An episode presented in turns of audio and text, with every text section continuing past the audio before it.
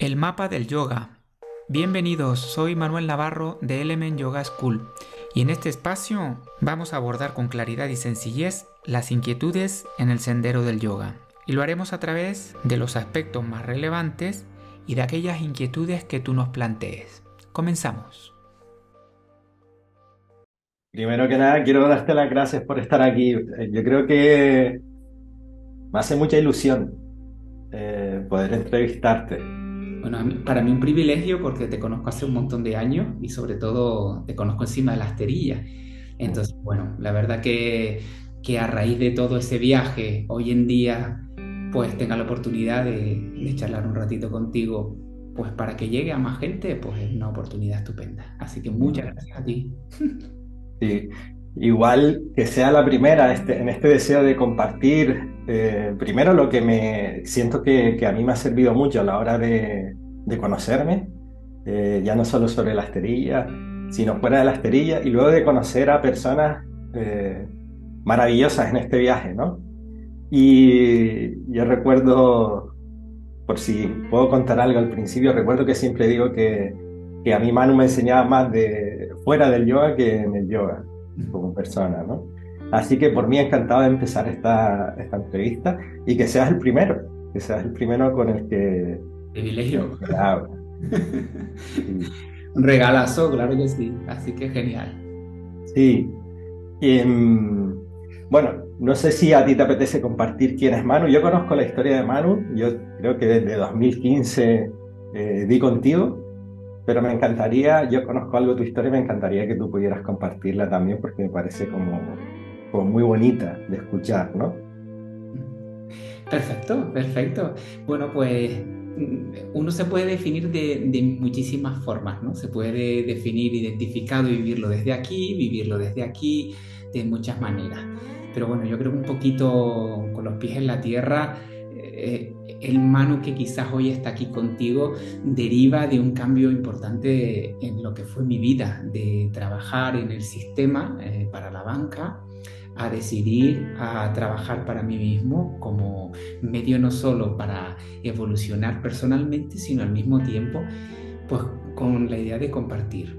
Y así fue como empezó un poco este viaje, como con la naturaleza de búsqueda, conocerme mejor, fue un poquito como aterricé en el yoga, hace ya casi 25 años, 23 para ser exacto. Y paralelamente lo llevé siempre de la mano al trabajo que tenía, a la banca. Eh, lo que luego los años fueron pasando y se llegó a un punto donde el camino se tenía que dividir en dos. O continuar con uno más intensamente o con el otro. Entonces aposté por, por el mundo del yoga, que ya hace muchos años no es como ahora que todo el mundo ha popularizado incluso, e incluso trivializado lo que es el yoga. En aquel momento eran muy pocos los practicantes, muy pocos los sitios y no era visto socialmente de la manera que se ve hoy. Entonces, arriesgarte a dejar todo un sistema tradicional de universidad, carrera, máster, hipoteca, familia, consagrado a un sistema por un ideal de decir, oye, este vehículo maravilloso para conocerme me apetece más entonces ahí fue un poquito cuando, cuando realmente se produjo ese cambio de vida. Estar en el sistema, de alguna manera, construirlo un sistema paralelo. Entonces el yoga no fue solo aterrizar dentro de la astería como muchas veces se conoce el yoga, ¿no? Se conoce más desde ese aspecto psicofísico.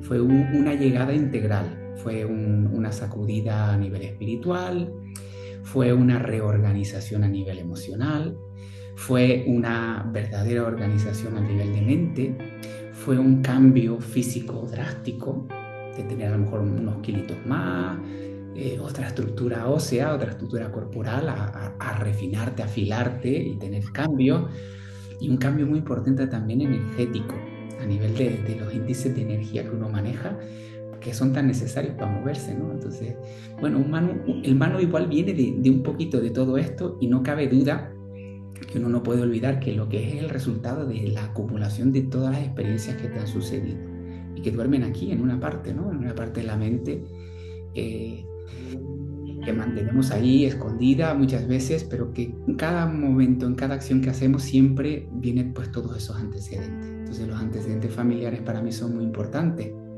una familia estructurada, abogada por un lado, médico por el otro, mm, donde nos dieron siempre mucho cariño y muy buenos consejos y orientación. Entonces, bueno, ese es el hermano que un poquito ha ido caminando y, el que igual hoy te encuentras enfrente, ¿no? Cuántas cosas, cuántas cosas me, me ibas diciendo y me venían como más preguntas, ¿no? Conforme me ibas diciendo. Y, y voy a compartirte alguna, tú recoges la que quieras, ¿no? Claro que nombrabas, sí. Nombrabas la, el yoga de antes eh, y el yoga de ahora, y una de las preguntas que tenía era, ¿qué sientes eh, o qué estás viviendo tú respecto a, a, esa popularidad del yoga? Y te doy la segunda ya, y era, eh, Manu, cuando, y, y, me pidieron que te la hiciera, luego hay, creo que va a haber gente que quiere escucharte, ¿no? Cuando descubres eh, que quieres cambiar la profesión, que, que, hay algo en el sistema que para ti pues, necesita un cambio, o en tu sistema, la forma de que tú tienes de, de estar en él. Eh, ¿Cómo se daba ese cambio? ¿Cómo sientes que, que, se dio ese cambio? ¿Fue un cambio drástico? ¿Fue un cambio progresivo? Me pidieron que te hiciera esta pregunta, me pareció interesante compartirla contigo. Muy bien, o sea que me has hecho dos preguntas. Vamos a quedarnos primero con la primera. Uh -huh. Eh, el yoga, el yoga ha sufrido y está sufriendo un montón de cambio y evolución. El yoga de hoy no es el yoga de antes, el yoga sigue siendo el mismo. Lo que pasa es que el cómo la sociedad occidental ha tomado el papel que el yoga juega en ella, eso es lo que ha cambiado. Ahora se ha instalado el yoga como una actividad gimnástica que te puedes encontrar en cualquier centro deportivo. Cualquier persona de cualquier naturaleza y con cualquier experiencia puede subir un vídeo a YouTube, puede darte un consejo. Entonces, de alguna manera, eh, vivimos en una sociedad donde ahora todo el mundo intenta poner su semilla, es decir, todos tenemos una posibilidad de darnos a conocer a través de lo que hacemos, pero no hay un filtro homologado que permita distinguir el polvo o el grano de la paja. Entonces, claro, eh, entiendo que todo el mundo lo intenta hacer desde lo mejor que tiene, pero igual que un abogado se hace después de una carrera y el abogado es bueno después de un montón de décadas de práctica, lo mismo le pasa al médico y aún así comete errores, pues la persona que se consagra al yoga, vamos a llamarle el yogi consagrado, el que de alguna manera lo vive en primera persona, en tercera persona, porque de alguna manera es para los demás, le pasa lo mismo, comete errores, pero por otro lado, la integridad y la honestidad que tiene hacia la disciplina consigo mismo y la entrega hacia los demás tiene que estar por encima de todo. Entonces hoy en día el yoga es un producto de consumo o un servicio de consumo y se, se le alaba porque de alguna manera se quiere consagrar como una medicina holística que te ayuda con el corazón, con todos los problemas aflictivos, te ayuda con la mente, con todo lo que hay ahí arriba, a organizarla, a ordenarla, a entenderla, a pararla, a gestionarla. Te ayuda, como antes decía, pues de alguna manera que en el vehículo en el que vamos por la vida esté afinadito y nos lleva a la velocidad de crucero hacia el destino que cada uno se proponga o al destino que, que el viento sople para alguno. Y a nivel energético lo mismo, ¿no? Detrás late lo que realmente tiene el yoga, es un, es un vehículo de unión espiritual donde de alguna manera te permite olvidarte un poco de tu singularidad y de que el universo gira alrededor de tu ombligo y ponerte en tu sitio. Volver a recordarte que somos nada más que un granito de arena en una inmensa playa, por ejemplo, o cualquier metáfora te vale. Entonces, claro, el yoga que tenemos hoy se ha olvidado de todo esto y nada más que nos regala cuerpos esbeltos, la eterna juventud, el que no hay problemas. Entonces no se da de una forma integral, no, no, no, nos otorga la posibilidad de entender su filosofía, su ética, sus principios para eh, coexistir bien en el mundo. No nos recuerda o no se practica mucho las posibilidades que te dan instrumentos como la respiración. Eh, nos olvidamos un poquito de que la parte sensorial es un aspecto del ser, pero no es la única forma de, percibir y de entender todo. Entonces, está ciertamente desdibujado.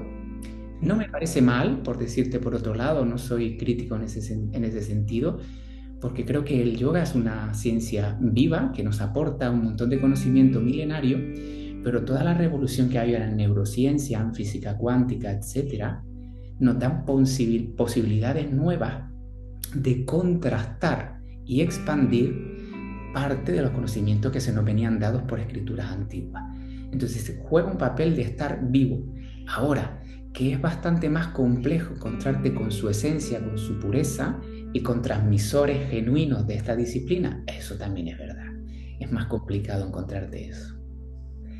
Y la segunda pregunta, me hacías un poquito del, cambio de vida, de, cuando sucedió ese tomar la decisión. Mira, por serte honesto, no fue un cambio brusco que un día me levantara y dijera, entro en crisis con el sistema y pasara. Es decir, el cambio ha sido eh, muy suave, como cuando le echas tres en uno o aceite un tornillo. Es decir, ha ido encajando perfectamente a los ritmos que le tocaba, es decir, de empezar por la curiosidad y la sed de conocimiento en el yoga y ser un estudiante muy aplicado al principio, pues claro, todo eso se va integrando. Luego eh, ya el yoga es parte de ti en la parte de, de asanas, luego la parte de conocimiento, que en yoga lo llamamos svadhyaya, luego la parte de meditación, luego la parte de la gestión energética y respiratoria.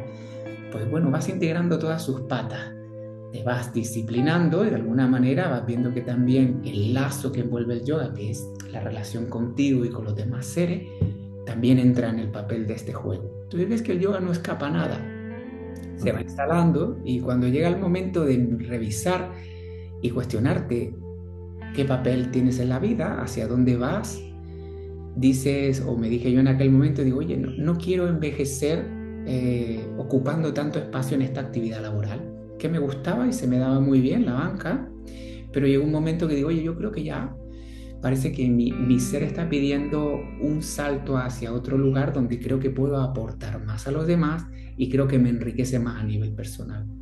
Entonces, eso poquito a poco fue sucediendo a nivel interno, pero el detonante fue un viaje, uno de los viajes a India. India es donde yo de alguna manera encontré el referente que más o menos me ha ido eh, dando la luz que yo necesito en este camino.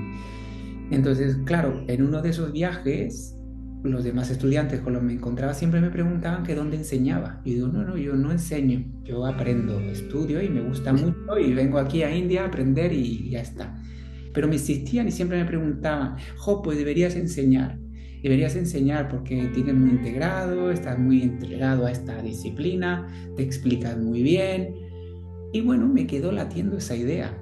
Y aunque suene romántico, pero fue así, en, un, eh, en India no hace falta mucho dormir bajo techo porque hace mucho calor y normalmente en la estación seca no hay susto. Entonces me alquilé el techo de una casa para vivir durante un mes. Entonces yo vivía en un techo y mi techo de verdad eran las estrellas. Y dio la casualidad que el viaje me tocó el ciclo de luna visible ascendente hasta la luna llena. Entonces, claro, cuando por la noche estás durmiendo y tienes ese foco de la luna cada día más grande, ante los ojos, pues me desvelaba. Entonces me quedaba mirando para la luna y esa idea empezó. ¿Y si me dedicaba a esto del yoga? Si pudiera considerar lo que es para mí algo tan importante como un estilo de vida integral y enseñarlo, y empezó a instalarse esa idea durante ese mes. Yo acabé el mes y como en muchos viajes a India, cuando volvía digo, yo sé que vuelvo a mi burbuja, a mi realidad, y esta idea se me va a ir. Pero llegué y no se me fue la idea. No conseguí la adaptación, José. Estaba que no, no encajaba. En mi trabajo estaba, pero no estaba. Y me lo pensé seriamente y un gran compañero que tenía y amigo que actualidad, en la actualidad entró, vino a verme y dice, ¿qué pasa, Manu? ¿Cómo estás? Y digo, pues mira, estoy en un proceso donde creo que voy a hacer un cambio. Ah, ¿cómo es eso? Entró al despacho y me dijo, ¿qué, qué, es ese cambio? Digo, que creo que voy a dejar la banca. Dice, ¿cómo? ¿Que vas a dejar la banca después de todo lo que has hecho, lo bien que te va, el reconocimiento, el prestigio, etcétera? Digo, sí, pero es que eso no me quita el hambre, eso no me da nada y no siento un estímulo, no quiero envejecer haciendo esto. Y dice, ¿qué vas a hacer? Digo, pues creo que quiero abrir un centro de yoga. ¿Es un centro de yoga? Digo, sí, eso es lo que me gustaría hacer. Quiero enseñar yoga. Entonces, después de decírselo a él, más me reafirmó que eso es lo que quería hacer. Y al final digo, pues mira, por resumirte la historia, eh, tomé la decisión, la presenté a la dirección general del banco, eh, me dijeron que al menos unos cuantos meses preparara a alguien que sustituyera donde yo iba a estar y que a partir de ahí me permitiría la salida siempre y cuando no me fuera a otra entidad financiera. Y pasó el tiempo, me fui de la banca y empezó mi, mi aventura con el yoga. Y mira, desde ahí hasta ahora, yo no sé si ya la parte de enseñanza son seis, seis, serán 12, 13 años por ahí ya. O sea que ya son unos añitos.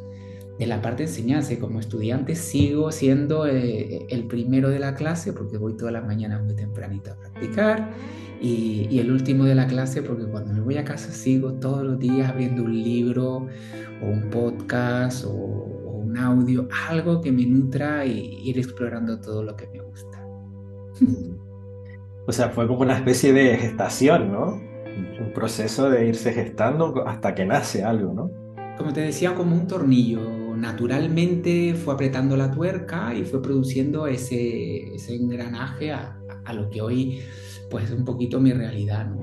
Yo digo, es una, yo me lo tomo muy en serio en términos de que no es simplemente una actividad profesional por un lado, ni simplemente ir a un sitio a practicar. Intento que cada momento del día, cada instante esté perenne lo que es la sabiduría del yoga, ese sentimiento real de, oye, en tu sitio, no te olvides de que eres parte de este grandísimo universo y que otro lado también el universo no está completo sin ti, por lo menos de momento y de esta manera. Entonces, bueno, en ese papel simbiótico, sí que con el tiempo he sentido más la, la presión de decir, oye, la actividad del yoga ya no va tanto en solo en la exploración, sino llega un momento donde es muy necesaria la entrega, el compartirlo, ¿no? Y, y bueno, en ese papel es en el que me encuentro ahora realmente satisfecho, me encanta lo que hago, no sé cuánto tiempo hace que nos conocemos, pero no he perdido la ilusión del primer día. Cada vez que veo un ratoncito nuevo que entra a la escuela, me vuelco, le digo, le repito lo que habré repetido millones de veces y ha ido evolucionando porque de alguna manera vas viendo que hay mejores formas de, de trasladar pues, conocimiento nuevo dependiendo de las personas. Yo sí, sí recuerdo, creo que fue año 2015 y, y bueno, doy contigo después de investigar, donde eh, también me gusta mucho mirar uh, de qué personas aprender, ¿no? De qué, de qué lugar beber. Y bueno, descubrí a Manu el año 2015. Recuerdo que una vez me preguntaste o preguntaste en la clase, bueno, ¿cuál era el motivo por, por el que habíamos elegido estar en yoga? Y recuerdo incluso mi contestación de, de conectar conmigo, conectar con, con mi intuición. Recuerdo mucho eh, frases que decías habitualmente, dices habitualmente, ¿no? De sin meditación no hay yoga. Y quería preguntarte, porque también me formé contigo en respiración, para mí la respiración, yo que, que nací asmático, en mi relación con la respiración, eh, yo te puedo decir que antes de conocer a Manu, yo intentaba simplemente controlar la respiración por mí mismo y me asfixiaba. Para mí eh, poder darme cuenta que podía estar una hora y media en una clase de Astanga Yoga consciente de mi respiración y, con ella fue el regalo más grande que me podían haber hecho. Siempre, incluso lo comparto con mis padres, ojalá me hubiesen enseñado a respirar de pequeño. Y, y para ti, eh, meditación, yoga, respiración, ¿qué, ¿cómo se une todo eso? ¿Cómo se engrana? ¿Cómo se engrana? Interesante. Tú piensas en una cámara de fotografía, cuando tú la colocas encima de un trípode, digamos que la cámara da la foto, pero necesita una base donde aterrizar. Entonces el yoga te da la experiencia de unidad, pero necesita soporte que al menos desde el cuerpo, desde estar encarnados en un ser humano, podamos entender. Entonces hay varias dimensiones. La dimensión de la meditación es muy útil porque trabaja y abarca la relación que hay con la existencia desde aquí. Pero no es la única, es decir, el vehículo fisiológico que nos permite atado a la vida es la respiración. Y por otro lado, de alguna manera, si vamos viajando en, este, en esta máquina, el mantener salubre, la movilidad, pues, pues nos ayuda.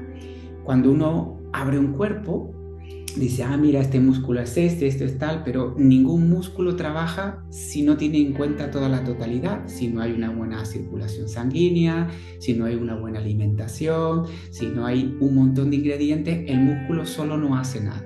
Por lo mismo le pasa a estas patas, la respiración sola no hace nada. La respiración necesita, o al mismo tiempo la meditación y el mundo de la mente necesita al resto de las patas. Y por ponerte el ejemplo, las tres que me has dado, aunque podríamos añadir un montón de ellas como caja de herramientas. Entonces, de alguna manera, la experiencia de unidad, que es hacia donde el yoga nos lleva un poco, o la experiencia de vivir la vida con menos sufrimiento, que es de alguna manera una definición que a mí me gusta más del yoga, entender que es un vehículo que nos ayuda a minorar las causas del sufrimiento. Esa definición me gusta mucho porque hay una, un sufrimiento existencial y vital que uno no puede decir, bueno, me lo quito, así, ya está. Por la mañana ya no lo tengo, ¿no? Te pasas toda la vida refinando y estudiando, pero no se va. Eh, la, la, vida se encarga de darte pequeños retitos donde dices tú, Holly, cuánto trabajo he hecho, cuánto ego construido, y te desmorona en un momento todo lo que tú edificas, ¿no? Entonces, ese de alguna manera es el vehículo de unión. Y de alguna manera también el yoga dice, oye, estos son instrumentos muy valiosos, pero es que cada uno de ellos está implícito y dentro de los otros. Te lo explico de una manera muy sencilla. Tú puedes hacer todo el trabajo de asanas, el trabajo de movilidad con el cuerpo, y puedes hacerlo de dos maneras. Simplemente haciendo los ejercicios, igual que irías a un gimnasio con la música play y poniéndote lo que quieran, o puedes hacerlo sincronizándolo con el movimiento de la respiración, con una respiración específica, con una intención energética de proyectarte la mirada hacia donde viaja esa posición. Puedes hacerlo al mismo tiempo desde el que la mente no se ocupe en proceso ni en memoria, sino en la presencia. Entonces, si te das cuenta, lo que acabamos de escribir es, oye, vamos a poner el universo de la respiración y el universo de la meditación dentro de una clase de asana. Hagámoslo al revés. Vamos a meditar, una postura formal sentada, pero es que para yo sentarme en una postura formal, primero tengo que tener educadas las articulaciones. Si no soy capaz de sentarme, pues mal vamos. Si no soy capaz de, de hacer una gestión respiratoria, pues cuando me enfrento a una clase de respiración, si no tengo desarrollados determinados músculos que participan en la respiración, pues mi, mi operativa va a ser un poquito peor. Entonces, de alguna manera están intrincadas en muchos niveles. Ese es un nivel fisiológico, a niveles anatómicos, a nivel de locomoción, a nivel de emoción, a nivel de sutileza, que es una cosita que es lo que a mí más me gusta de, del mundo del yoga. Y es que lo más interesante de esto Justo es lo que no se ve, José. Hemos visto, vemos en Instagram posiciones, posturas, gente que te dice para minorar esto y, nos venden todo tipo de humo. Nada de eso. La experiencia íntima no se ve en Instagram.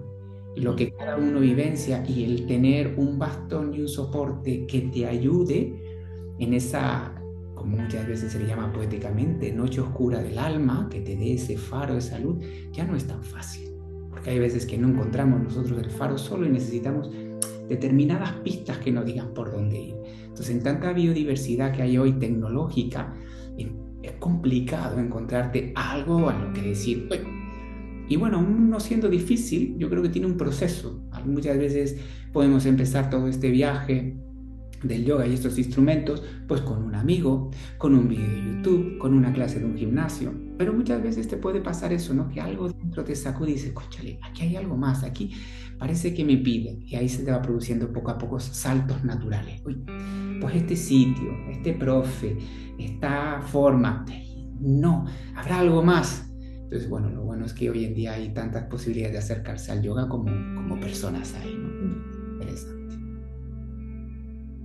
Me parece muy bonita la definición que haces de, el, sufrimiento, ¿no? En psicología también, cuando vemos a una persona enfrente, vemos a alguien que sufre, ¿no? Que, busca eh, aliviar ese sufrimiento.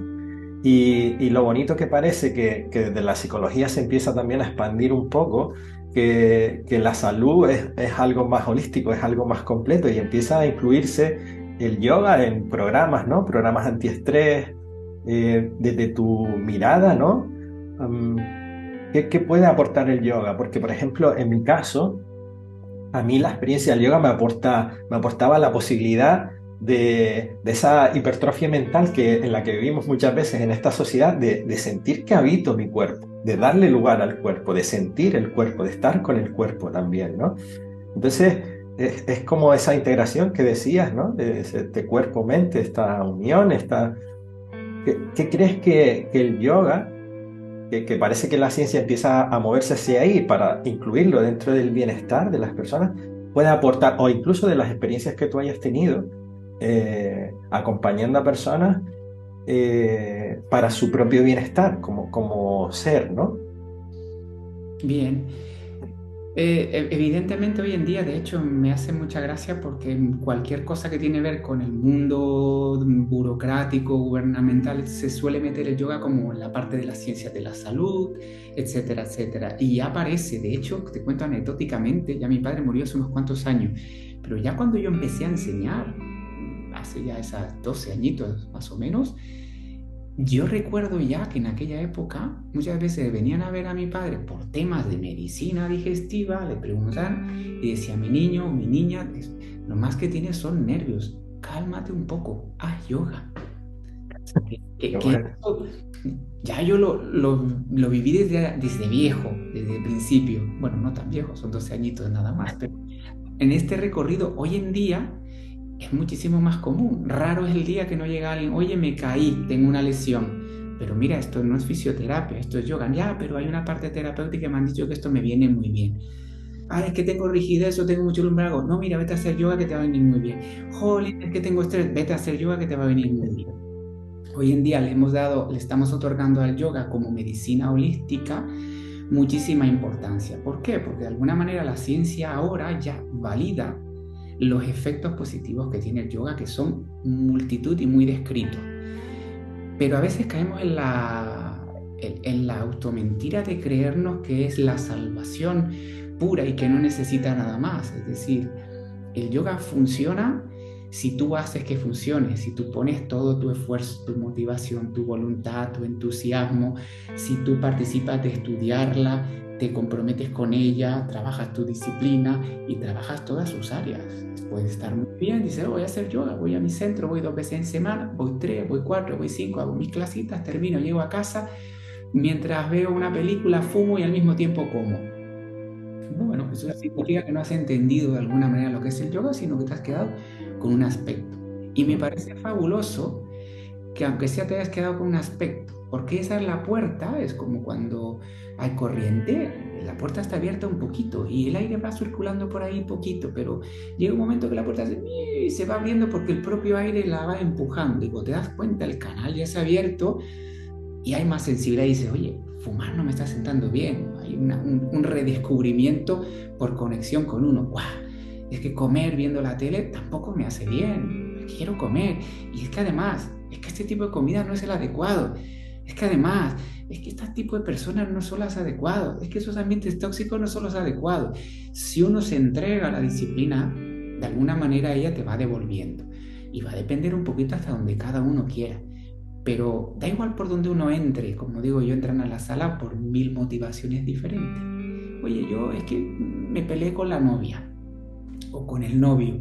Mira, es que murió un familiar muy cercano, mi madre, mi padre. O mira, es que tengo la crisis de los 30, la crisis de los 40, la crisis de los 50. Mira, es que se me murió el perro. Mira, es que tengo aquí eh, el nervio ciático y cada vez que me siento, mira, es que tuve un accidente y me estoy recuperando. Es que tuve una experiencia cercana a la muerte. Mira, es que yo llevo en silla de ruedas toda la vida y, y, quiero ver si yo también puedo hacer esto. Mira, oye, da igual la, la, la forma, es decir, por lo menos en nuestra escuela Jamás hemos hecho ningún tipo de distinción, intentamos de alguna manera que la motivación que cada uno traiga no importe, pero sí que te encuentres la tierra fértil donde luego puedas crecer de forma integral. Es decir, que te ayude en, tu propio conocimiento y que y mejore y te alivie ese sufrimiento en todas esas áreas. Entonces, claro, a mí lo único que me puede preocupar un poco es cuando simplemente, no, no, haz yoga, haz yoga, eh, te va a venir genial. Sí, verdad, viene muy bien, pero no todas las personas le viene bien hacer lo mismo. Entonces, cuando la visión de yoga está muy sesgada a qué significa ir a una sala con un conjuntito mono y una toallita y una esterilla, simplemente a ejecutar una rutina en una sala que a veces tiene música, otras no, otras es pequeñas, otras es grande, con profesores más o menos cualificados, o a veces maestros, o a veces gurús, no sé, cada uno lo que va encontrando en ese camino. Claro, tenemos que verlo más, tenemos que ver algo más. Oye, ¿qué haces por tu alimentación? ¿Qué haces por tu sueño? ¿Qué haces por los demás? Es decir, ¿qué valores hay detrás? Meditar, qué espacio le das a intentar encontrar y ver qué es lo que late aquí, todas las semillas que tienes, qué es lo que, qué es lo que se ha desarrollado.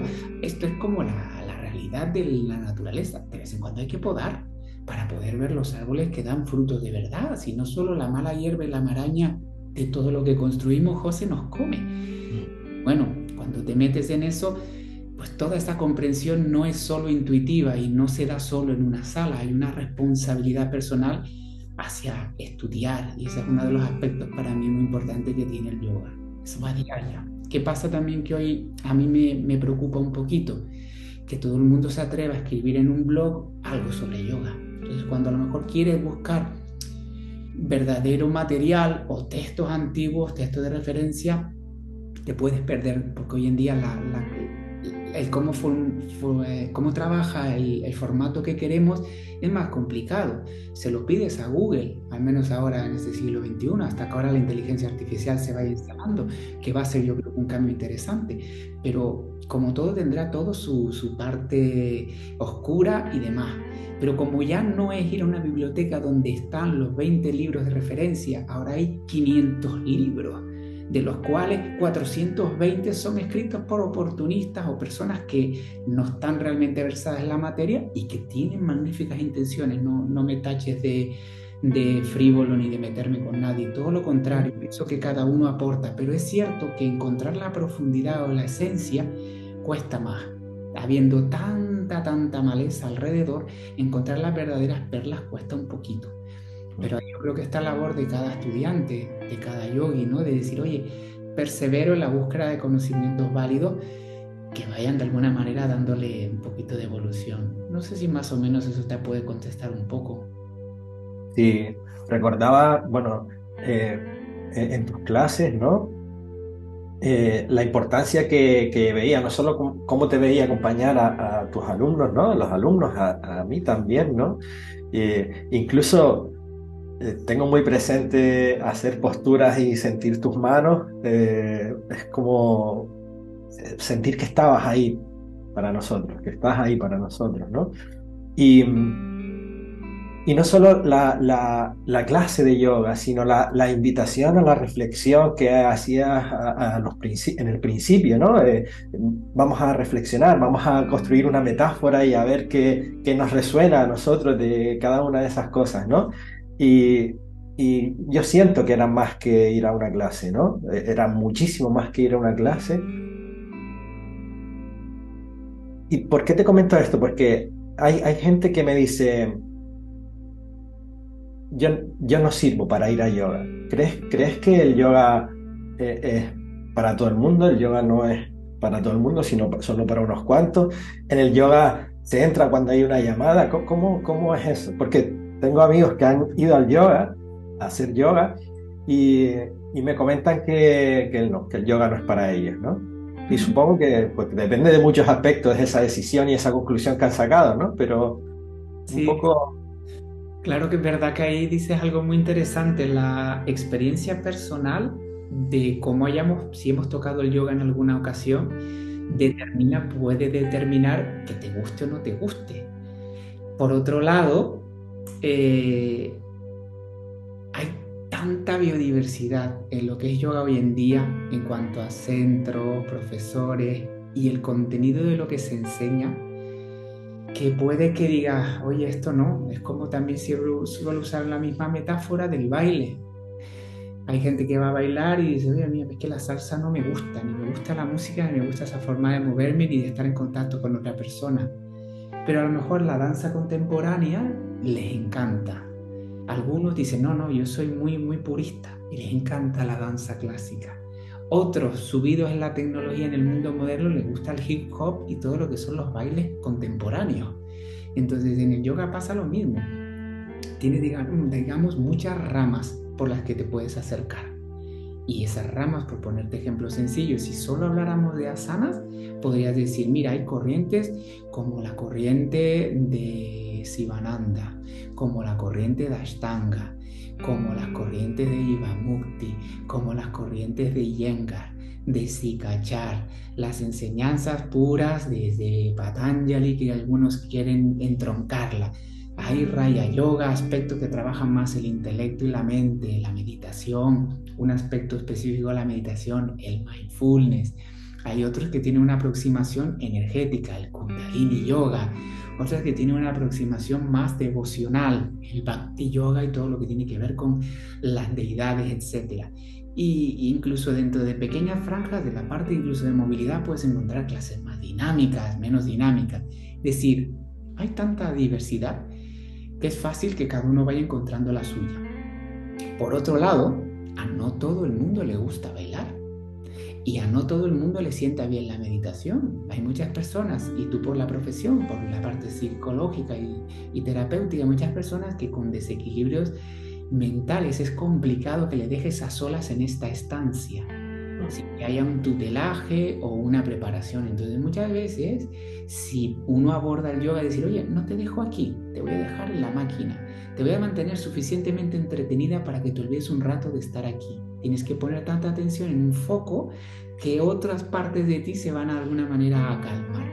Entonces, va a depender mucho de dónde se encuentre, pero aún así hay personas que no están listas para determinadas partes.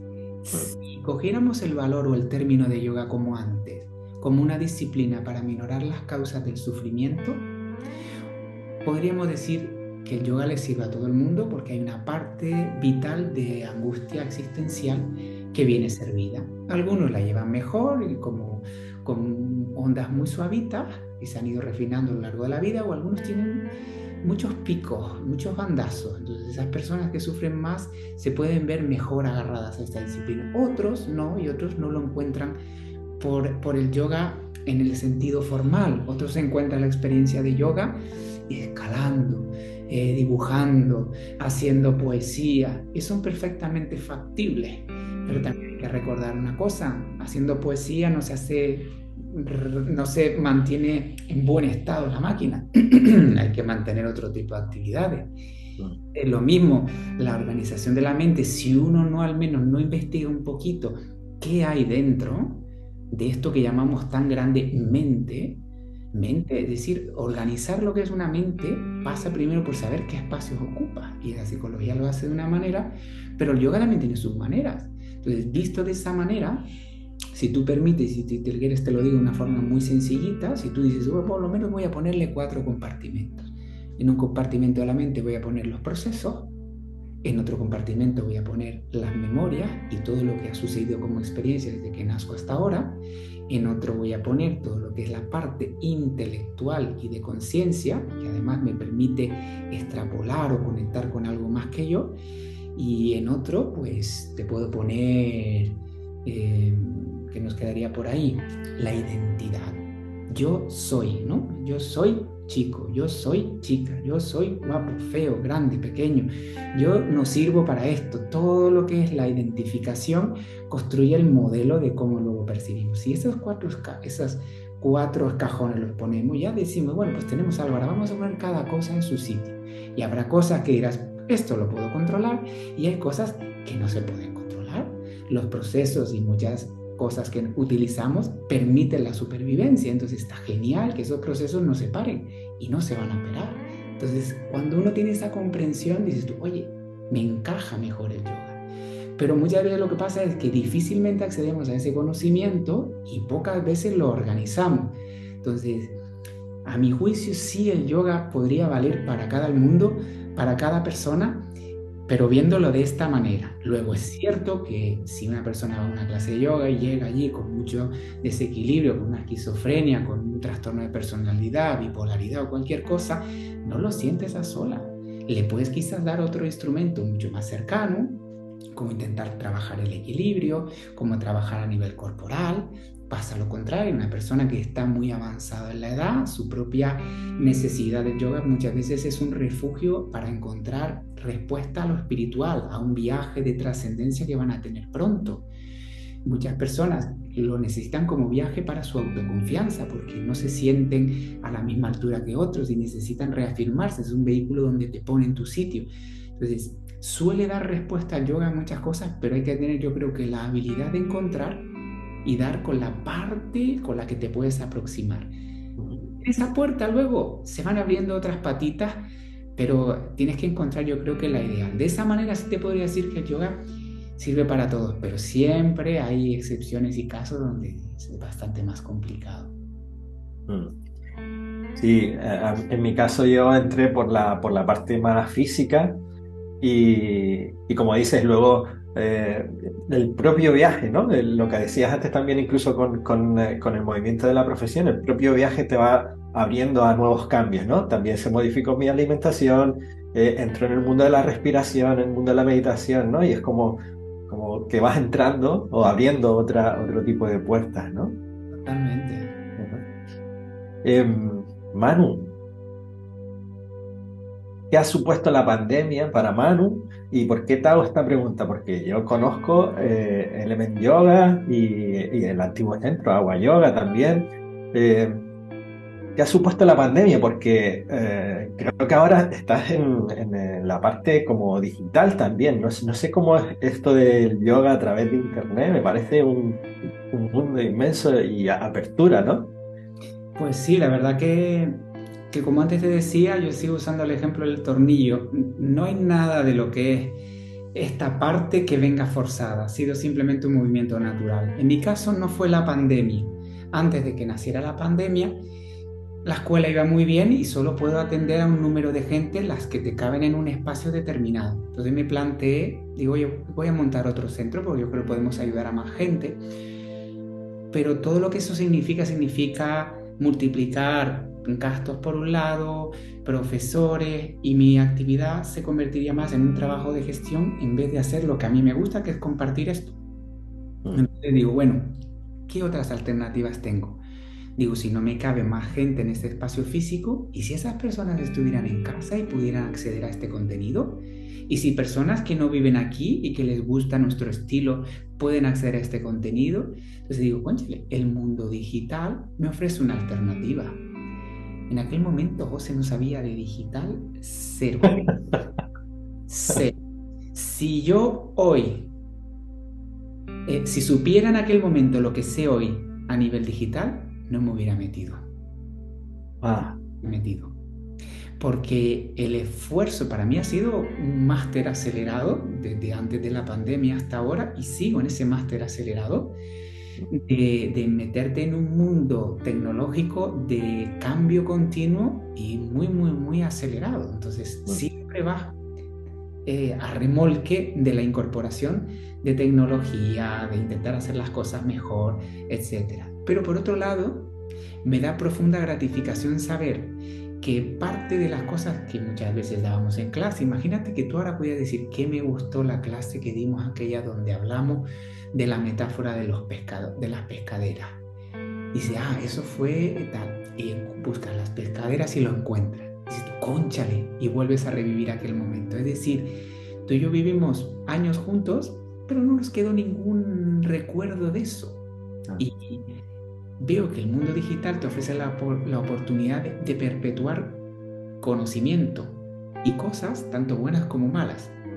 Pero quedándonos con la parte, al menos de la escuela, nosotros depuramos y refinamos de todos los contenidos que emitimos las partes que son interesantes y pueden ayudar a formar grupos y paquetes que ayuden a crecer.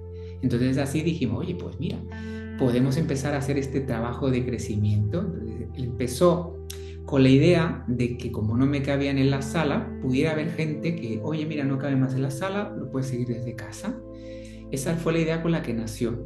Luego la idea se revoluciona y se sofistica y digo, conchale, pues no solo una clase, es decir, podríamos tener una plataforma donde aparte de, de, ir a la clase, si esa clase queda almacenada, la puedan encontrar. Luego surgió la idea de decir, ¿y si eso lo organizamos por una experiencia como puede ser prácticas de hatha o de yoga a nivel nivel de movilidad, genial, pero conchale, es que todo lo que a mí me gusta del universo de la respiración, también lo puedo poner ahí, no hace falta solo hacer talleres presenciales y desgastarme en moverme, viajar y demás, si no puedo de alguna manera dejar que ese conocimiento la persona pueda decir cuándo lo quiere ver, cómo lo quiere ver, cuándo lo quiere, etcétera, etcétera.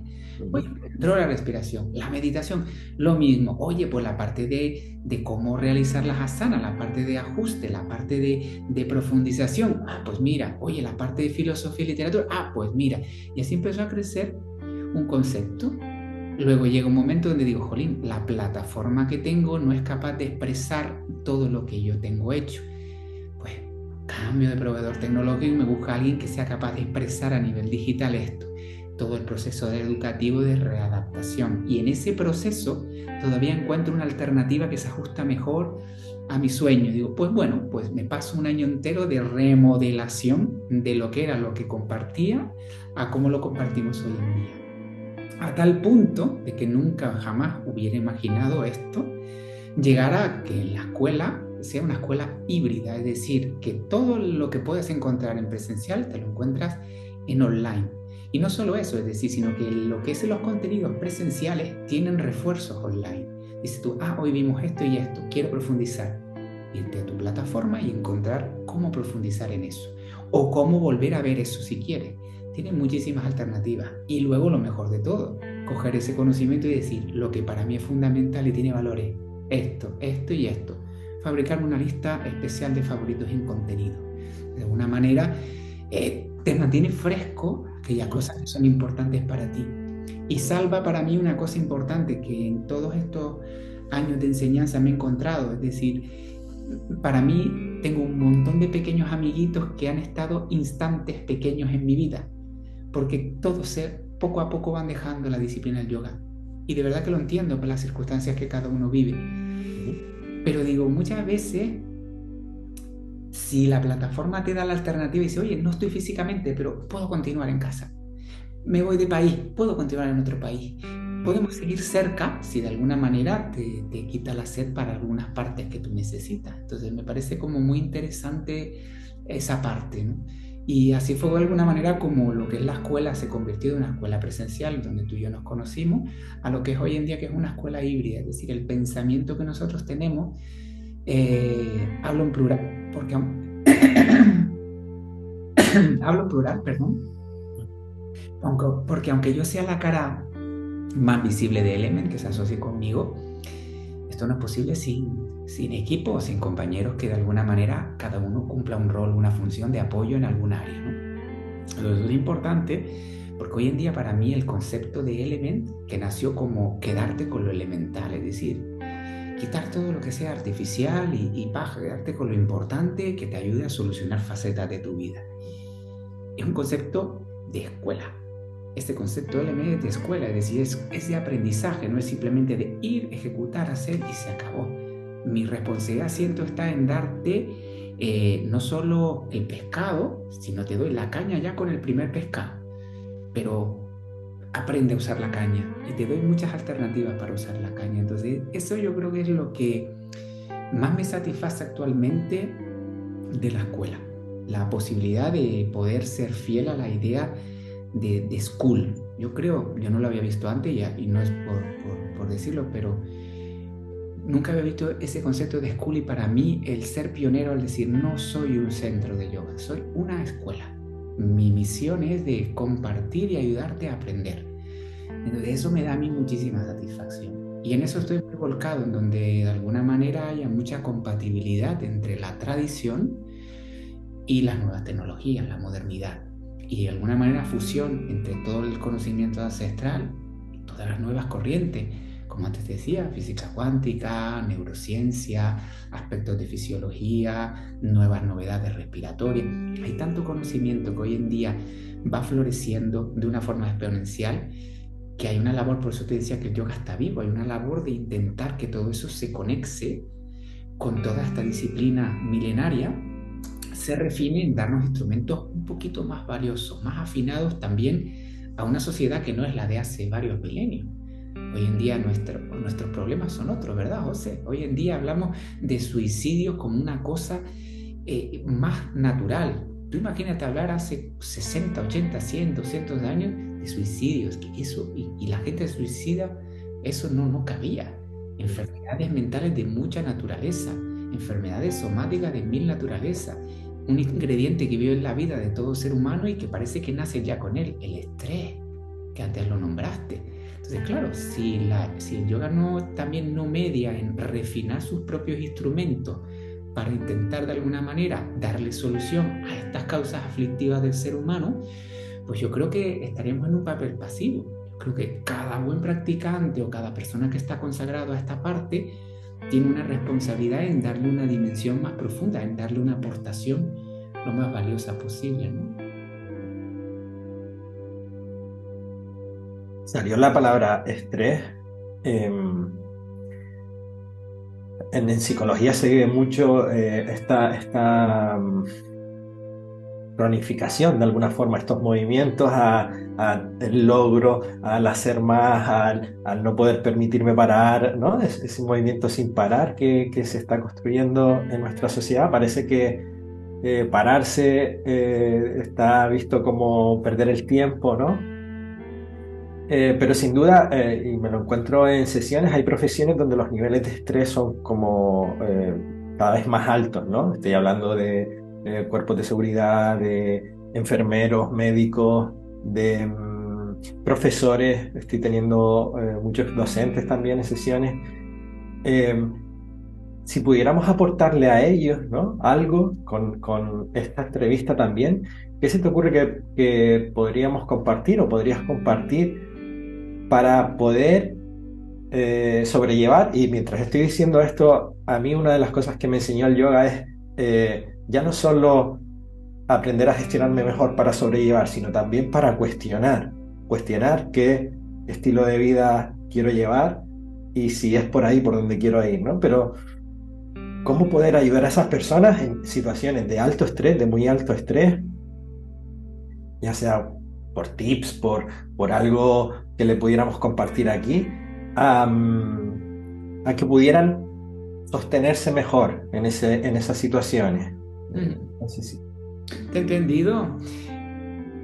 En banca también el estrés era altísimo. Cuando yo me acuerdo que dejé la banca, eh, una de las eh, enfermedades en el top eh, del estrés eran la gente de banca, es decir, el directivo de banca medio de esos puestos, el mayor índice de infarto de miocardio te los encontrabas en esa profesión. Me resultaba súper interesante, ¿no? Y de hecho tuve oportunidad de ver muy cerca a grandes amigos teniendo pues un ataque, una angina o un ataque importante. Entonces, ves que el estrés realmente, y todos lo sabemos, es un problema enorme.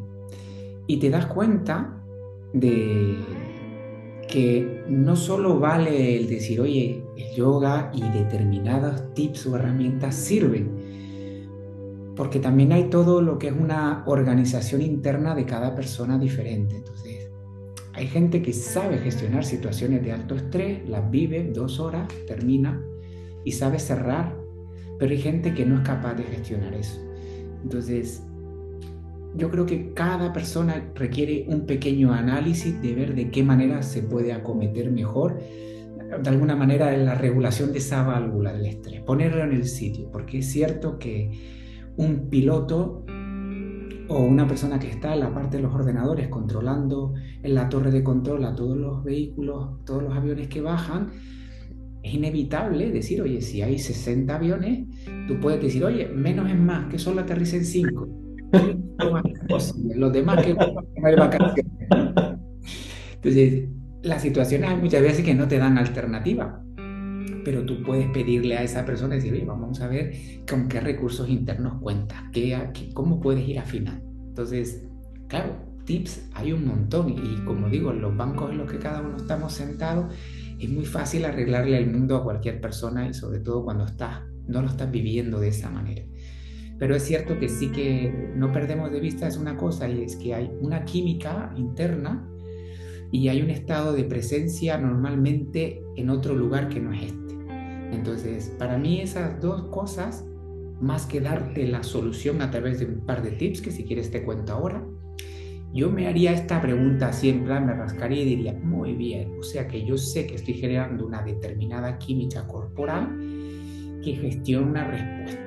Entonces, de alguna manera, todo mi ser interno se reorganiza de una manera nueva. Respira mal y de forma un poquito extraña, la cognición y el pensamiento se vuelve errático, no está limpio, no está focalizado, se producen trastornos como puede ser el segundo cerebro, el estómago se cierra y bueno, mil millones de cosas que están en consecuencia del estrés.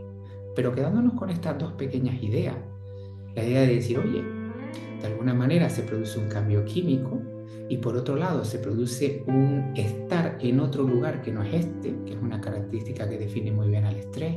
El estrés está Normalmente porque, ah, no, porque ahora viene el siguiente avión. No, porque luego tengo que ir, porque no he puesto la lavadora, porque no los niños tienen que salir del colegio y tengo que llegar tarde. No, esto, tal, tal, tal, tal. Normalmente estamos proyectados hacia otro lugar. en sí mismo el yoga es justo hacer ese freno de mano, es decir, la situación no va a cambiar, pero la puedes vivir más con la presencia de decir, oye, pues en tanto en cuanto llega ese otro momento, voy a intentar gestionar el momento que me toca con un poquito más de, foco. Ahí te sirven muchísimas técnicas de meditación, hay miles de escritas, pero si quieres nombramos una por decir, oye, porque lo que no puedes hacer es decir, cada vez que tú te encuentres de esa manera, simplemente coge una tijera imaginaria y haz clic, corto el diálogo mental y me miro por un instante. Y ya a veces seguida como quieres encaer, clic, cada vez que yo note eso, corto y gestiono el presente. Otro, que de alguna manera es meterte la meditación hacia esa rama de la respiración, es decir, oye, el yoga nos habló desde el principio del mejor vehículo que conecta esto con esto, es la respiración. Y la ciencia nos demostró que si nosotros gestionamos un modelo respiratorio diferente, generamos una química diferente y una forma de pensar diferente. Muy bien, entonces vamos a empezar la película por algo que puedo hacer. Con la voluntad modifico mi patrón respiratorio. Entonces, otro ejemplo, un tip muy fácil y el que científicamente en, estudios recientes ha demostrado, la doble inhalación. ¿Te acuerdas cuando los niños lloran? Cierto, sí. Y se calman, ¿no? Oye, cálmate. ¿No? Y que les decíamos a los niños, respira, mi niño. La doble inhalación está demostrado que es el mejor remedio hacia la calma y encima que perpetúa ese estado durante bastante tiempo. Y eh, al fin y al cabo, detrás de eso, ¿qué es lo que hay? Pues sí, sí, voy, vamos a utilizar la respiración como vehículo. Lo mismo, la movilidad. Eh, lo que no se usa se muere, hay que moverse. Camina, coge ola, juega al golf, al pádel, haz asana si te gusta de esa manera. Eh, escala, da igual, en cada momento juega la petanca, socializa, trata de dormir bien. El problema es que nada de esto funciona porque estamos detrás de un momento que no es este. Entonces yo te diría que la fórmula de gestionar el estrés de una forma de extraer esas dos variables, es decir, oye, voy a tener siempre a dos pepitos grillos aquí, uno que me hable de la presencia y otro que me hable de la química, porque no cabe duda que todos los procesos que muchas veces detonan es por la química que genera el propio estrés. Entonces, oye, vamos a darle, intentar darle de comer otras cosas. Un poquito de dopamina, un poquito de serotonina, otro tipo de, nutrición. Entonces hay que intentar buscar otras oportunidades. El yoga intenta decirte, oye, mira, en, esta forma de verlo, esta tienda te ofrece todas esas posibilidades, todos esos remedios y de muchas maneras. Pero insisto en que no todo sirve para todo el mundo. La gente que diga yo no puedo hacer la doble eso porque es que tengo un hipocrónico y se me sube. Otro por, pues yo no puedo, no sé, cada persona luego es una variable que yo creo que hay que analizar. Bueno, eso sería, pero el estrés, estoy contigo en, que hoy en día ha generado una instalación y yo pensé de hace unos años para acá, digo, vaya, vivimos con un, altísimos índices de estrés, pero te he de reconocer que todavía hoy en día siento que esa parte de estrés está en aceleración. No hemos llegado a decir, ya vivimos tan compulsivamente y tan estresados que ya no podemos ir a peor. Todavía siento que el sistema sigue moviendo todavía mucho más estrés, ¿no? Y vas viendo la cantidad de, de, cositas que van sucediendo, de, de, reflejos a nivel de sociedad, vas viendo cada vez a los niños más desequilibrados desde edades mucho más tiernas, donde antes la gente se aburría de no hacer nada, ahora del estímulo de simplemente mover el dedo, un niño está recibiendo impactos constantes desde tiernas edades, porque muchas veces no hay supervisión paterna. Y entiendo que la supervisión paterna no es posible precisamente porque el sistema va de una manera que no se puede. Yo te digo justo porque de alguna manera uno puede hablar y, lo arregla muy fácil, decir, ¿qué he hecho yo para eso? Que para mí es algo que sí tiene valor. Porque de alguna manera digo, oye, yo he trabajado en la banca, he trabajado con mucho estrés, he hecho muchas revisiones sobre esto en mí, me he metido con el yoga, bueno, lo he consagrado como estilo de vida, pero no solo ha sido suficiente, es decir, ¿qué necesita para mí el ser humano? Y es encontrarse con lo que lleva dentro. Entonces, le otorgo a mi ser todos los días la oportunidad de estar a solas. Más de lo normal, porque de alguna manera me levanto muy temprano para ir al centro y tener mi práctica de una horita y cuarto, horita y media antes de que lleguen los estudiantes, pero de alguna manera la naturaleza es el otro vehículo. Entonces paso bastante tiempo en la naturaleza y bastante tiempo en soledad, elegida. Me siento siempre acompañado por mí mismo y por un montón de gente por ahí fuera. Pero en la soledad física tienes tiempo para que observes, si estás atento, qué parte de esos cajones que antes nombramos florecen, las memorias, las proyecciones, eh, la identidad, eh, el intelecto. Tú vas viendo y dices, oye, de aquí hay cosas que se pueden controlar, no, oye, vas poniendo espacio en tu sitio. Pero si no te otorgas ese tiempo, ni siquiera sabes cómo está. El yoga dice, yo te lo ofrezco la sala, pero olvídate de la sala haz tu yoga, haz, simplemente el hecho de decir, oye, oportunidad para conectar, no te voy a decir contigo, decir, para tratar de adquirir la presencia y decir, hey, ese es el lugar que me ocupa.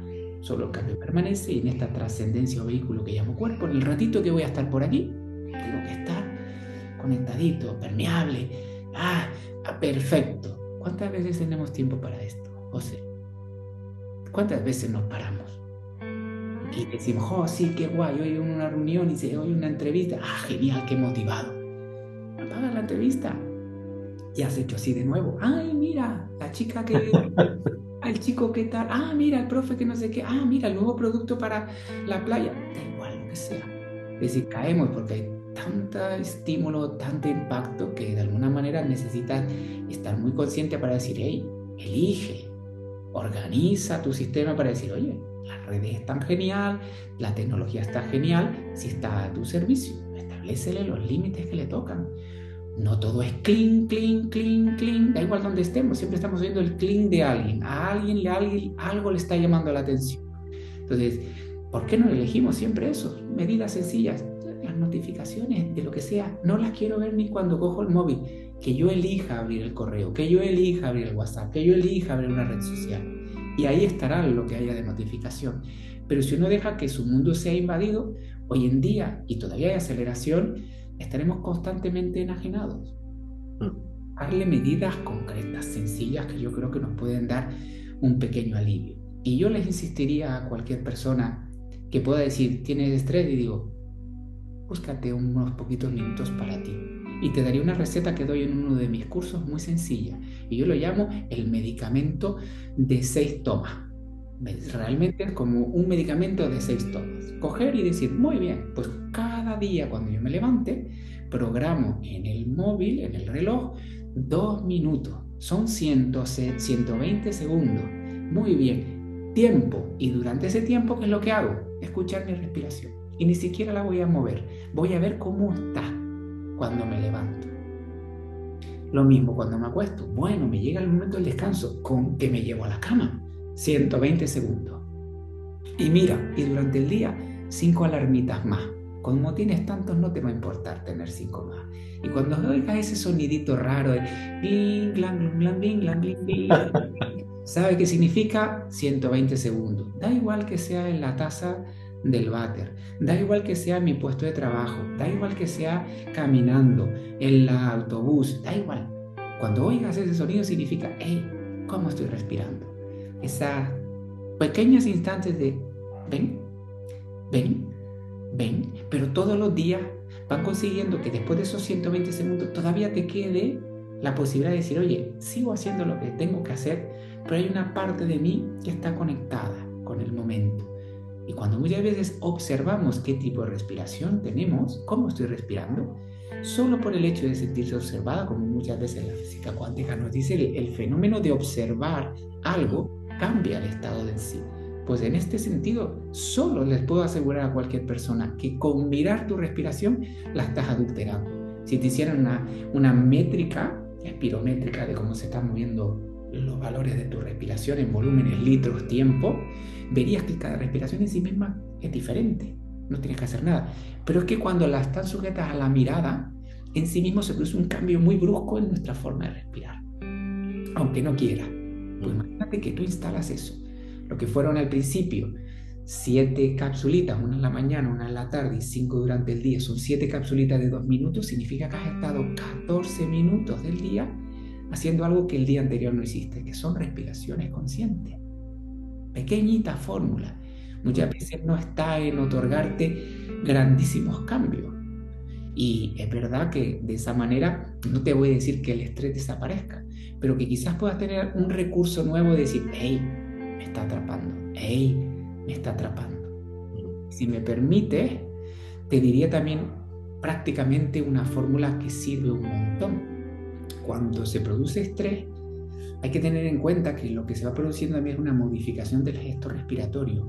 Uno empieza a respirar corto, alto y empieza a tener una presión diferente. Si tú eso lo miras, por antes te decía la parte de química, en términos de química corporal, los niveles de dióxido de carbono y los niveles de oxígeno han cambiado se produce una saturación de oxígeno y llega un momento que tus tejidos ya no absorben de tanto oxígeno que tienes dentro, ya no, absorben más. Tu glóbulo rojo dice, bueno, yo para qué transporte oxígeno, aquí estamos cargados, está, está sobreestimulado el organismo de oxígeno. Eso es lo que produce muchas veces esa parte de que luego intentas respirar y llegas al ataque de pánico, intentas respirar y no puedes coger aire, pero es porque realmente tu organismo no gestiona el aire. Entonces, cuando uno se encuentra que el estrés le empieza a comer lo que tienes que hacer es justo lo contrario que pensamos que es malo, que es que el nivel de dióxido de carbono en sangre suba.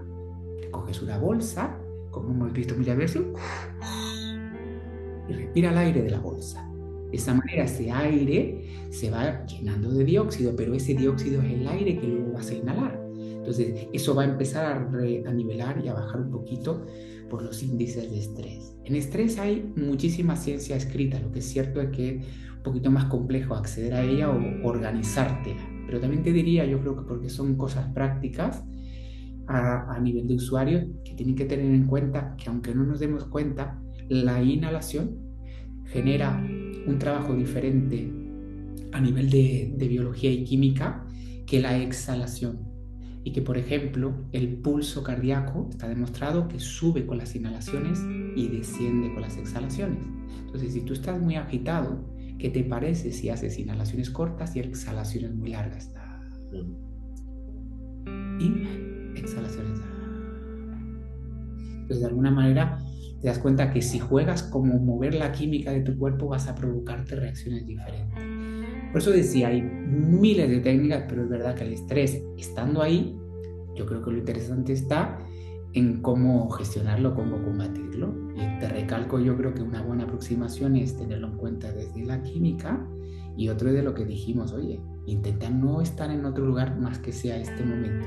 buscándote un reclamo, estas formas de aterrizar en la respiración puede ser un, un tip como otro cualquiera. Seguro que hay mucho más. Manu, me parece una forma maravillosa de cerrar. Eh, me he quedado eh, impresionado, primero de tu sabiduría, de tu conocimiento, y luego de, sentir que aprendo todo el tiempo contigo. Yo podría estar en esta conversación horas y horas y horas y, sentir que, que, bebo, ¿no? que absorbo. Eh, para mí, yo no sé si a ti te apetece compartir algo más para ir cerrando, pero... Y el compartir es la gratitud de que, de que, te hayas acordado de mí, te haya apetecido que charlemos un poquito y sobre todo, igual que tú, si la motivación ya no es tanto egoísta, sino que haya gente que le pueda inspirar o le pueda ayudar un poquito cosita de lo que hablamos o a buscar dónde encontrar fuentes de lo que hayamos podido hablar que les ayuden a estar mejor, a sufrir menos, les ayude a vivir su vida con un poquito más de plenitud. Vamos, eso yo creo que esas son las palabras con las que te cierro, que, la gratitud es mía de poder compartir esto que tanto me gusta. Eh, pues aprovechamos, yo quiero cerrar dándote las gracias. Eh, sobre todo porque te conozco personalmente, sobre todo porque me ayudaste mucho, porque siento que ayudas mucho y, y todo lo que pueda compartir desde mi propia vivencia, desde mi propia experiencia y sentir que de alguna forma también puede ayudar a otras personas, yo estaré encantado de, de transmitirlo, ¿no? La psicología muchas veces, ¿no? Está como encapsulada, la ciencia está ahí haciendo sus cositas también, y, la mirada que se está produciendo ahora a una sabiduría que, es ancestral, lo, como lo, comentaste antes, ¿no? Hay una sabiduría ahí funcionando hace muchísimo tiempo, la meditación, la respiración, el yoga, ¿no? la apertura que se está produciendo me emociona y todo lo que sea poder compartir desde ese lugar, desde, esa sabiduría que hay nueva, ¿no? Que, se va construyendo y, vamos avanzando, pero también de muy, muy atrás que ya, ya se hablaba. Eh, antes, José, eh, dividíamos la ciencia y dijimos, no, la espiritualidad fuera. Hemos construido ese modelo y llevamos un montón de años con eso. Y ahora, en este momento del siglo XXI, hemos dicho, no, no, no, no, es que la espiritualidad no puede salir de la ecuación la ciencia y la espiritualidad están en la misma ecuación. Comprendernos un poquito más, comprender la realidad un poquito más, pasa yo creo que por esas dos variables, ¿no? Mantener tanto lo que es la parte de, de la espiritualidad y de la ciencia en conjunción. Gracias a Dios hay un montón de herramientas nuevas y como yo creo que tú comentas, ya la psicología, por, favor, y por supuesto, ya no es un cajón estanco. Creo que el yoga ya no es un cajón estanco. Creo que si miras la meditación como disciplina aparte, tampoco la puedes ver ya estanca las neurociencias, la física cuántica antes nombramos y muchas otras ya, ya no se ven en, en islas, ahora de alguna manera hay puentes que las interconectan. Por eso yo creo que antes te decía e insistía la idea de que hay una corresponsabilidad cada persona en su área de extender los tentáculos de su conocimiento hacia esas otras áreas, porque en esa doble relación simbiótica hacemos crecer muchísimo la experiencia de calidad del ser humano, el conocimiento que uno puede tener. Así que vamos, yo creo que tenemos que participar del momento que nos toca en la humanidad y bueno, poner nuestro granito es lo que toca. Así sea. Muchas gracias, mano. De nada, bichito, amigo. Muchas gracias, José. Gracias por todo. No sé cuánto tiempo llevamos. Bueno, las, las dos menos diez. Eh, Manu, encantadísimo de este ratito contigo. Oh, eh, claro, claro. yo no sé a qué hora empezamos, pero dos menos diez, llevamos una hora por lo menos hablando, ¿no? Sí, sí, sí, justito. Eh, sabes que yo hablo mucho a mí y que me encanta hablar, no se me seca la lengua. Debería. Y creo que, que, puede ser muy, muy útil, ¿no? Eh, em, lo que te decía, primero mi, mi, vivencia personal contigo, mi vivencia personal con el yoga. Tuve la suerte de tocar en una puerta donde hicieron que el yoga me gustara. A veces pasa eso, ¿no? A veces eh, lo comentamos, ¿no? tocamos en puertas y vivimos una experiencia y, y catalogamos la disciplina con esa experiencia. experiencia. Sí, tienes razón y antes también yo creo que lo comentamos, ¿no? Es que por donde entres tú en esa puerta puede hacer que digas, no, no, yo no gano, yo gano para mí, ¿no? Y de repente a lo mejor te das la oportunidad de una segunda experiencia y pruebas otra cosa y dices tú, oye, me he perdido esto. Estar cerrado a los condicionamientos, a esa parte de identidad que antes decíamos, una parte de la, de la cabeza y la mente, no, la identidad, no, esto no es para mí, no, esto no me gusta, ¿no? Perdemos la frescura. Así que bueno, es una pena, pero igualmente está ahí. La herramienta no va a desaparecer, nos va a acompañar, yo creo, mientras el ser humano se mantenga a dos patas. Y, vamos, así que mientras estemos, el yoga que evolucione y que siga siendo ciencia viva, no solo una ciencia milenaria. Y, te, iba a decir algo antes, pero me pareció tan bonito que cerraras con, con esa transmisión de conocimiento que creo que puede ser muy útil para gestionar el estrés. Eh, hace unos años, no, sé, muchos, dos años o así, eh, vi una entrevista de, de, un chico que se dedicaba a finanzas en Nueva York. Y bueno, lo entrevistaban y le preguntaban, bueno, ¿cómo estudia? Y su práctica de meditativa y de yoga todas las mañanas. Y le preguntaron, ¿por qué practicas yoga? ¿Por qué haces práctica de meditación todas las mañanas? Y su contestación fue, porque si no, mi día sería insoportable. Y creo que en lo que, en lo que decías antes, ¿no? Que, que esto es un no parar. Y, y, a mí creo que lo que me ayudó el yoga es a parar, incluso a cuestionarme la profesión. Yo eh, elegí eh, cambiar la profesión también. Buena, me suena. y, y entonces es como, wow, si, si, que está bien también, ¿no? Que está bien que estas herramientas que conocemos, que nos comparten eh, para poder hacer más, y en eso lo usamos, pues está bien, ¿no? Pero sí siento que todavía esto va aguantando tuerca, ¿no? De giros de tuerca más. Yo también lo creo, te lo decía. No sé a dónde va a llegar esto, amigo. Mm no tengo, no tengo ni idea y sinceramente tampoco es, es que me preocupe, porque eh, siempre hemos hecho una labor adaptativa a la situación que nos toca. Igual que la pandemia, hicimos una situación adaptativa y como ciencia viva en aquel momento, por ensayo y error, hicimos lo mejor que supimos. No estuvo muy bien, quizás la próxima vez lo hagamos mejor y las medidas sean diferentes y quién sabe cómo van a venir las cosas se mueven los tipos de interés, se mueven los intereses sociales, se mueven las sociedades, eh, el ser humano se enfada uno con el otro, es que van a pasar tantas cosas. Para mí no es una preocupación nada de eso porque creo que los vientos que en la vida soplan son los que son. Lo que sí es cierto que la parte en donde nos toca es trabajar personalmente y tener recursos para afrontar eso.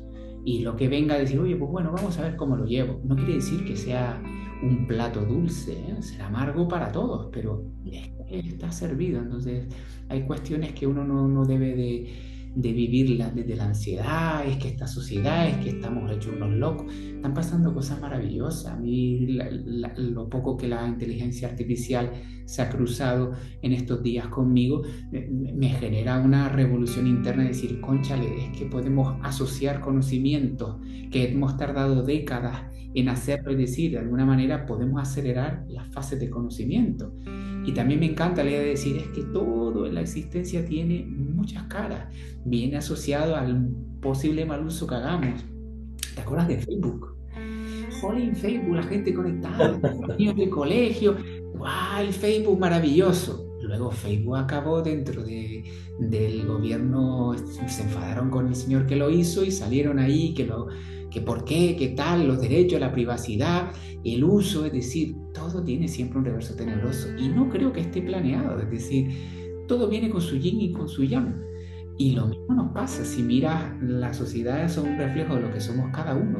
Entonces, con la responsabilidad que nos toca a cada uno, ¿tú qué estás haciendo con tu vida? Por ti, vale, pero ¿y por los demás? ¿Qué es lo que no te ha sentido?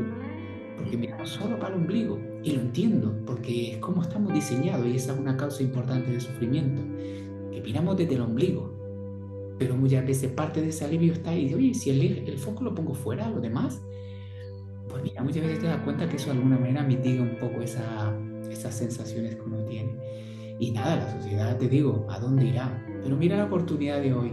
Tú estás en donde estás, yo estoy donde está y hemos democratizado mucho la posibilidad de que esto, el que le pueda inspirar y lo quiera, lo escuche.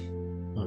Da igual donde esté, en el momento que esté, que pase un año, que tú y yo ya pasemos a otro plano, da igual, da igual, queda ahí, ¿no? Entonces, es una oportunidad que antes no teníamos, que a lo mejor alguien le da para, ah, pues mira, en aquellos tiempos esto no estaba conectado, pero hoy en día ya sabemos. ¿Quién sabe, tío? Termino, Manu, con, me encantó lo de escuela.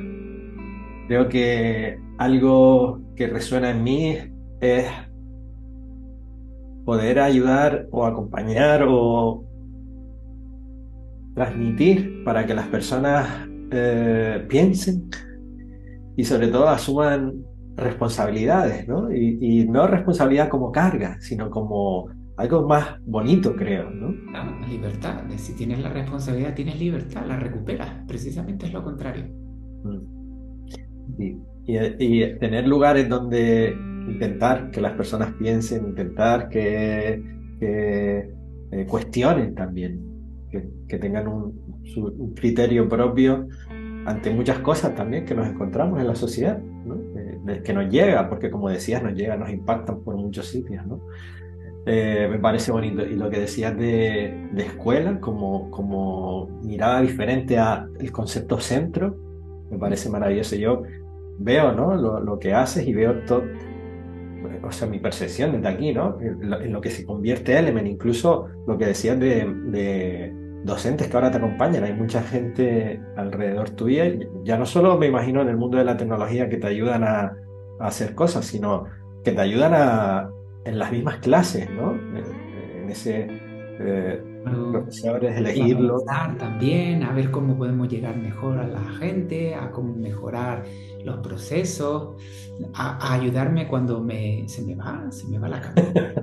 Una parte bata es una característica de que se sube muy arriba y se olvida de los pies en la tierra. Está genial que me ayuden a bajar. Vamos, y nos ayudamos todos. Yo creo que vamos construyendo una pequeña familia, una comunidad alrededor. Y, y sabes ahora que te digo eso porque eso fue así. Me he encontrado con la palabra acompañamiento desde hace mucho tiempo y, y me fascina porque no era la palabra que yo elegí como vehículo para, para hacer esto. No era, no es que para acompañar, siempre era para transmitir, para que la gente supiera, para aliviarles un poco, pero no de acompañar. Pero con el tiempo, por personas como tú y muchísimas personas, es lo que más ha caracterizado mi viaje en el mundo del yoga, es por la palabra acompañamiento. Acompañamiento en primera persona. No te hablo de paquete ni producto, es decir, cada ser humano que atraviesa para mí esa puerta, lo trato con la especialidad que se merece y me preocupo de intentar entender desde dónde mira el mundo y las pocas cosas que sé, ponérselas de la forma que esa persona le puedan ayudar. Entonces no hay para mí una forma estandarizada de esto es así y es para todos. Personas, como cuando vivíamos tus procesos de la espalda, tus hernias, tus transformaciones, tus modificaciones, tus limitaciones, cuando viste la parte de tu inquietud, transformación interna, hacia dónde quieres llevar otras partes de ti. Decir, todo eso, todo eso es yoga y yo creo de alguna manera que lo vivas conscientemente y el papel que a mí me toca es lo que define yo creo la escuela. Entonces el acompañamiento, y me lo dice mucho también compis, es una gran virtud de, yo creo de, de Element que la distingue. Y lo antes te decía, a mí no me importa que llegue una persona pues con un proceso, una enfermedad crónica, o al revés, un deportista de élite, o alguien que simplemente quiere hacer un poquito, o que está de moda, o encontró una oferta en cualquier sitio. Da igual la motivación. Cada persona es ese mundo, entonces solo la pasión de intentar ver lo que hay debajo, verles y acompañarles desde ahí, ya solo eso es, es divertidísimo, es una grandísima oportunidad. Y al menos yo mantengo todavía esa gasolina, esa energía que no me falla, entusiasmado con ese proceso. O sea que yo de verdad que doy la gracia. Y ya no es por decirlo de broma, es que de verdad doy la gracia. Es el regalo que es para mí la oportunidad de que personas confíen y yo poder hacer esto que me gusta con, pasión y vocación. No, hay día que no me levante a las tres y media o 4 de la mañana y salte la cama, loco, primero por practicar y luego van a venir los alumnos.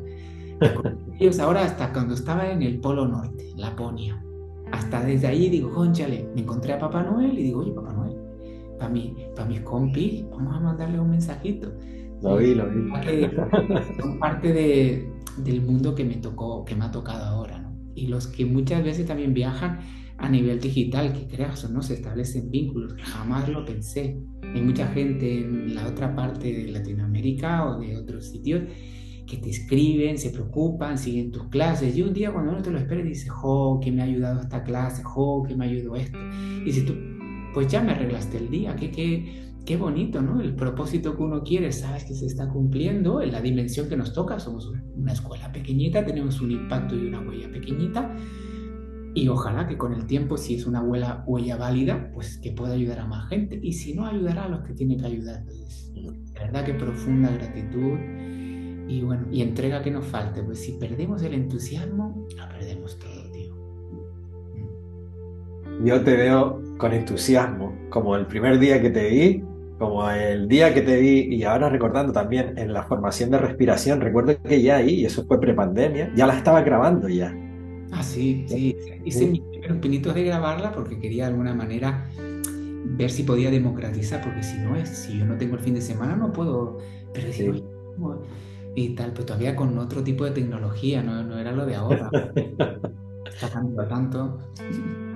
Manu, me alegro mucho, te quiero un montón, eres una persona para mí referente, referente en lo que está haciendo, en cómo, está, cómo hace las cosas, por eso estás aquí queriendo que la gente que me sigue a mí, que, que siente que yo hago, sepa quién es Manu también, porque para mí Manu fue alguien muy importante. Así que gracias. Gracias a ti. Gracias por estar ahí y servirme de inspiración. Si te ha gustado, puedes ayudarme haciendo tres cosas. Suscribirte al canal, recomendarlo y escribirnos si tienes alguna opinión o algún tema que te gustaría que abordáramos. Puedes encontrar más información de quiénes somos en www.elementyogaschool.com. Un abrazo.